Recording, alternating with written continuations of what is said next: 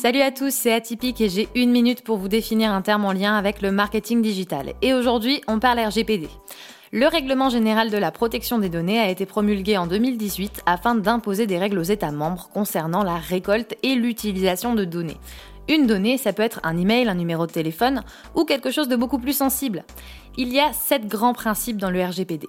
La laïcité, c'est-à-dire la transparence et le respect de la loi, la limitation de la finalité du traitement, la minimisation des données demandées, l'exactitude des données, la limitation de la conservation dans le temps de ces données, la confidentialité, la responsabilité lors de la collecte, de la gestion et de l'utilisation de ces données.